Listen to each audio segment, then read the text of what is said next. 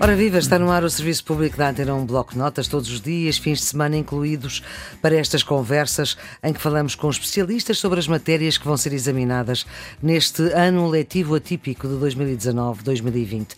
E hoje estamos com o cientista Rui Agostinho. Ele é doutorado em Astronomia e Astrofísica pela Universidade da Carolina do Norte, nos Estados Unidos, é professor no Departamento de Física da Faculdade de Ciências da Universidade de Lisboa, é o antigo diretor do Observatório Astronómico de Lisboa, é fundador e investigador do Centro de Astronomia e Astrofísica da Universidade de Lisboa.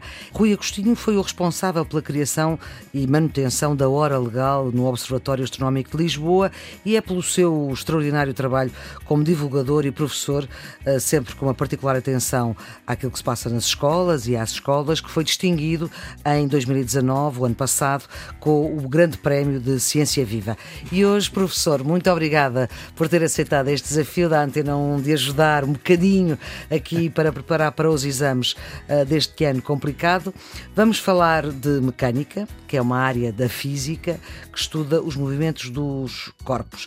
É comum dizer-se que a física é uma disciplina difícil, mas sem a física, como é que nós explicamos aquilo que está à nossa volta? Não se explica. Pronto. E obrigado pelo convite. Ora, ora é essa. É, a resposta é muito simples, é que hum. não se explica. Hum. Ponto final. Não tendo uma física, não tendo, vou pôr de maneira diferente, não havendo uma teoria, e aqui teoria quer dizer algo que está testado, que está demonstrado, que explica bem a natureza, que nos permite fazer um modelo que hum. pode a explicar o que se observa e fazer previsões sobre o que acontecerá se testarmos de outra maneira, isso é que é uma teoria. Uhum. Se não houvesse uma teoria, o nosso conhecimento ou entendimento da natureza seria puramente empírico e cada caso teria de ser experimentado para ver o que é que daria. Teria de ser assim. Olha, uhum. agora vou construir uma casa. Podes fazer umas contas, ver? Não, não, vamos lá pôr aqui materiais à sorte a ver o que é que dá e amanhã outra pessoa vai fazer casa. Então como é que é? Não, não há teoria, não há conhecimento, vamos lá experimentar. E andaríamos sempre a fazer experiências. Portanto, a física ou qualquer ciência tem uhum. esse arcabouço, tem essa estruturação uhum. que lhe permite fazer entender o que se passa à volta e fazer previsões. Professor Agostinho, ainda bem que falou de, da casa, porque engenheiros civis, arquitetos, mas depois também pilotos de avião, são exemplos de profissões onde é preciso lidar com esta área uh, da física que vamos explorar hoje, que é a mecânica. A mecânica estuda o quê? Comecemos pela parte mais simples, a parte dos movimentos, que são controlados pelas forças aplicadas e isso é algo que é Isaac Newton que estabelece de maneira perfeita e bonita e que nós hoje utilizamos. E isso depois fica extremamente complicado quando se alarga a sua aplicabilidade a sistemas complexos. Eh, na escola aprendemos o que A física do um corpo, o automóvel vai não sei o quê, não sei o que mais. Pronto, é uma peçazinha. velocidade. Exatamente. Isso é a parte simples, não é? Uhum. Depois fazemos isso para dois corpos. Agora uhum. os dois corpos interagem entre si, fazem força um sobre o outro. Como é que esta coisa uh, evolui? Depois existem N corpos. Uhum. E aí torna-se as equações muito complexas e às duas por três isso pode derivar para sistemas de milhões e bilhões de partículas infinitesimais e pode-se fazer um tratamento de termodinâmica aos sistemas. Mas, voltando à mecânica mais simples, depois divide os movimentos em duas grandes classes. Aquilo que é apenas a translação, que é o andar em frente, um hum. objeto, um automóvel, em princípio andará apenas em frente numa direção, a segunda parte do movimento é se ele tiver rotação sobre um seu eixo, sobre hum. si próprio, seja virar qual à for direita, o eixo. Virar à esquerda. Exatamente. Portanto, tem que olhar agora para o objeto e dizer este objeto ao longo do tempo está a rodar sobre o seu eixo. O caso mais simples é pensarmos na Terra. A Terra tem um hum. eixo de rotação e vai rodando sobre o seu eixo. E a física do movimento de rotação implica outras grandezas que não aparecem no movimento de translação. E é preciso estudar o movimento de rotação segundo outras leis. Também há leis de conservação. Voltando aos engenheiros, porque fez a Sim. pergunta diretamente, Sim. os arquitetos e o piloto de avião. Sim. Repare que engenheiros e arquitetos tratam de uma mecânica que é estática, o equilíbrio estático Nós queremos que um prédio, uma estrutura qualquer, esteja parada e aguente com o peso das máquinas ou das pessoas que estão lá dentro. Uhum. De modo que quem planeia a construção do edifício, obviamente tem que meter, sei lá, ou desenhar o chão desta sala, uhum. uh, tem que fazer contas e para calcular qual é a estrutura interna que o prédio precisa de levar na sua placa. Não é apenas cimento, a força mesmo vem pelos. Uh, pelos ferros que são Sim. colocados de aço lá dentro. Hum. Agora as contas são assim: ah, só vai ter umas ou duas pessoas lá dentro, uma pequena mesa, ou então dizem: não, não, vai ser uma sala de operações com uma mesa que é pesadíssima ali no centro. Uhum. E as contas são: se eu colocar no centro da sala um objeto de 700 quilos, como é que isso afeta a força que ela faz pelas paredes que estão lateralmente, como é que abala ou não abala, o que é que é necessário colocar. Uhum. É o que se chama a parte estática, é equilíbrio estático. Uhum. Isso, para a maior parte dos objetos, é o que interessa nestas áreas. Para o avião é diferente tem uma parte estática, mas tem uma parte dinâmica também. Porque e é aí que se move, não é? Ele está-se a movimentar, consoante a velocidade que tem. Agora entra uma outra física da qual não vamos falar, mas hum. é a força aplicada ao avião.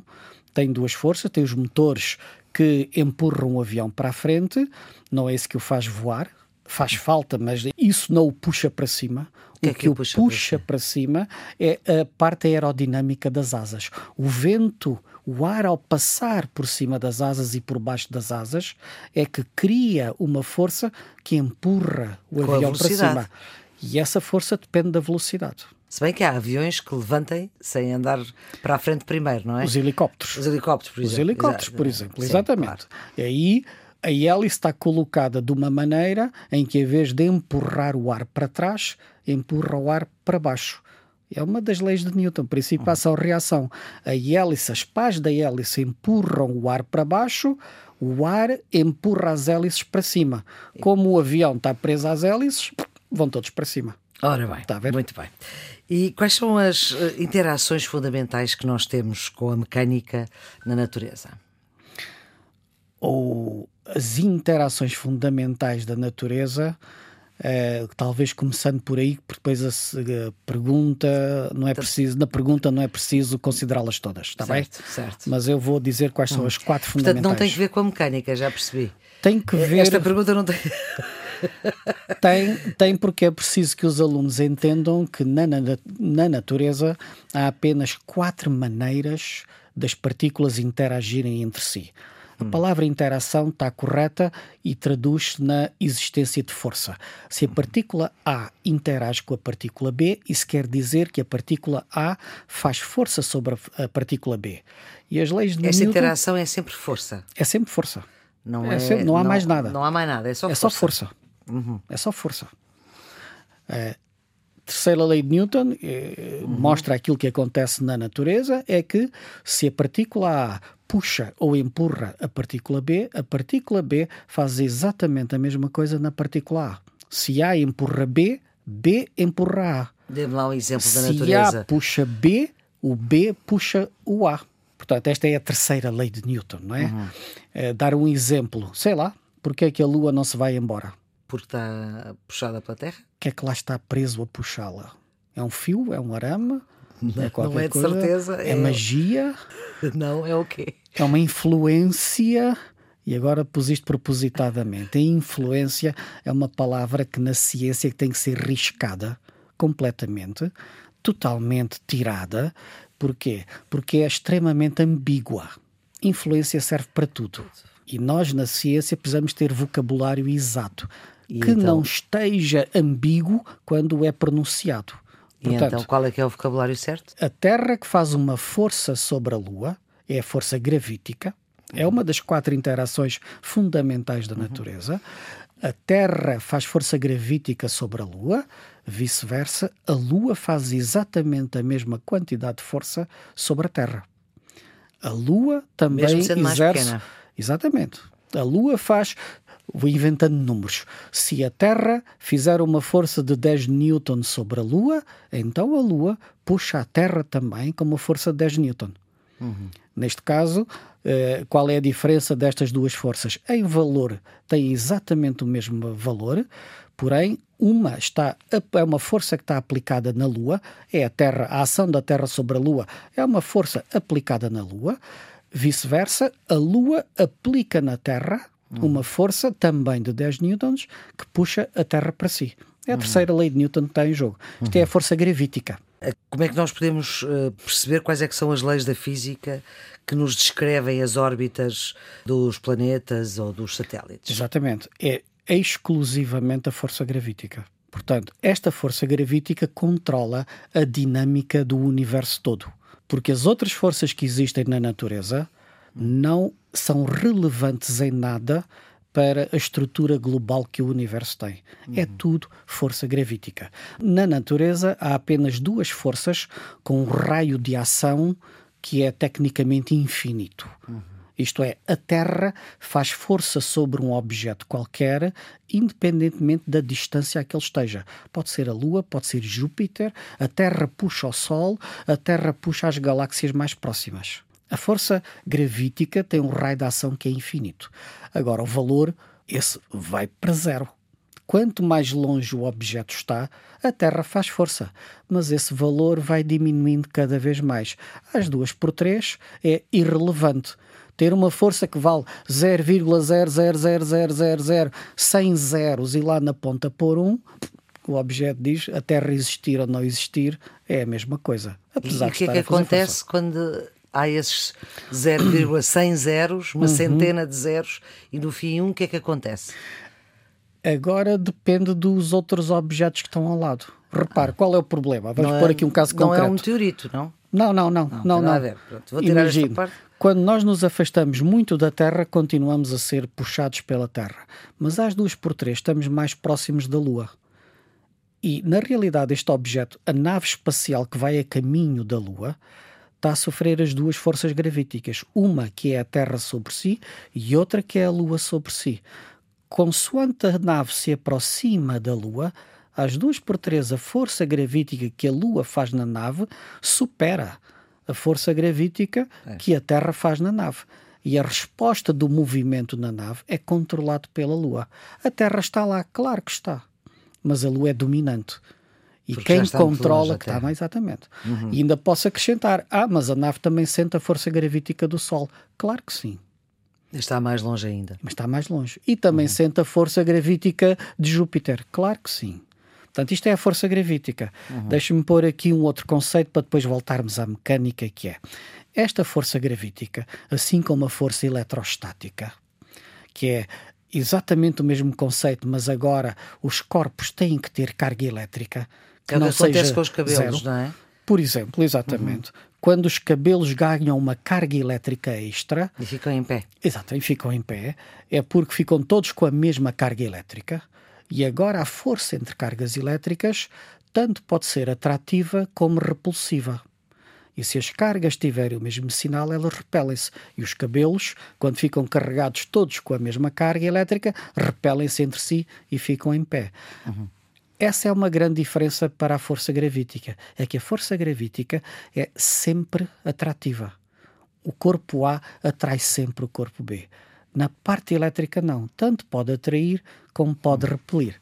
Onde eu queria chegar é que o que caracteriza estas forças, a força gravítica, é que a força gravítica da Terra existe no espaço, uhum. mesmo sem eu colocar lá outro corpo qualquer. Ela existe pelo simples facto da Terra ter massa e existir, à sua volta cria um campo de forças. E mesmo que não esteja lá nada, a força está lá. Obviamente que quando um corpo passa, passa por ali, sente a força. É um campo de forças. Hum. Isto é algo muito distinto da nossa mecânica de, do automóvel ou do avião, porque estas forças agora não existem no espaço ali à volta só porque sim é preciso tocar no objeto para fazer força. É preciso um motor. São, são forças de contacto, uhum. não são campos de força. Uhum. Está a ver? Uhum. Todas as interações fundamentais da natureza são campos de forças. Sim. Os corpos criam força à sua volta. Tecnicamente criam acelerações.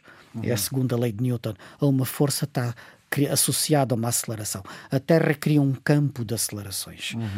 Portanto, as, temos quatro interações. Deixe-me andar um bocadinho para Sim. trás. Falou, perguntou-me das interações fundamentais e na natureza há quatro apenas. Não há, até à data não foi descoberta mais nenhuma outra maneira elas? das partículas interagirem. Falámos de duas: Sim. a gravítica, a eletrostática, que precisa, e os corpos têm que ter cargas elétricas, e depois há esta eletrostática também tem um raio de ação que é infinito, Claro que se nos afastarmos muito, aquilo também vai para zero. Uhum. E depois temos outras duas forças fundamentais que funcionam à escala das partículas que constroem os átomos. É, são elas? São as forças nucleares, ditas as forças nucleares.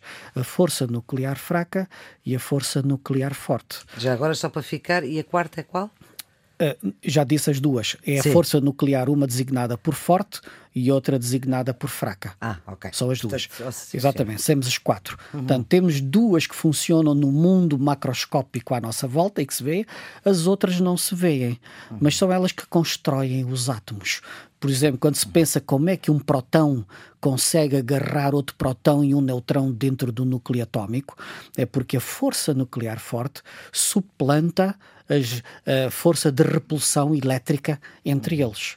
O curioso é que se afastarmos os próton e o neutrão, por exemplo, de uma distância equivalente ao tamanho que eles têm, essa força praticamente desliga, uhum. vai para zero. Por causa disso, nós não a sentimos aqui a este tamanho. Estamos a falar dentro do átomo, hum. do núcleo do átomo para estas coisas funcionarem. Está a ver? Bem. Portanto, na natureza tem, tem estas quatro forças fundamentais. Uhum. A nossa mecânica, na realidade, utiliza apenas os movimentos que, em geral, não têm nada a ver com a parte eletrostática. No secundário não se fazem problemas com isso. Sim. São tudo ações de forças sobre o objeto. O motor arrancou, fez uma força sobre o automóvel durante aquele tempo, calcula a velocidade que o automóvel terá daqui a 10 segundos. E isto são forças que existem só no automóvel, não é um campo de forças. Existe ali. Outro uhum. exemplo, eu empurrei com a mão aquele caixote durante 3 segundos, com um certo valor de força. A que distância é que ele irá parar? Sabendo o coeficiente de atrito. São forças daquela situação, daquela ocasião. Uhum.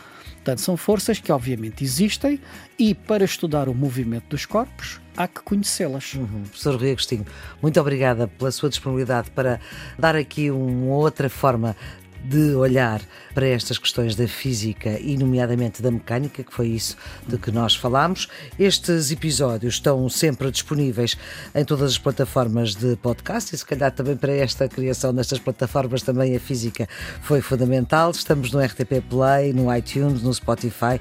Este Serviço Público Bloco Notas tem a produção editorial de Ana Fernandes, os cuidados técnicos de João Carrasco e nós amanhã, a esta hora, voltamos a falar de outra das disciplinas que tem exame este ano. Até lá.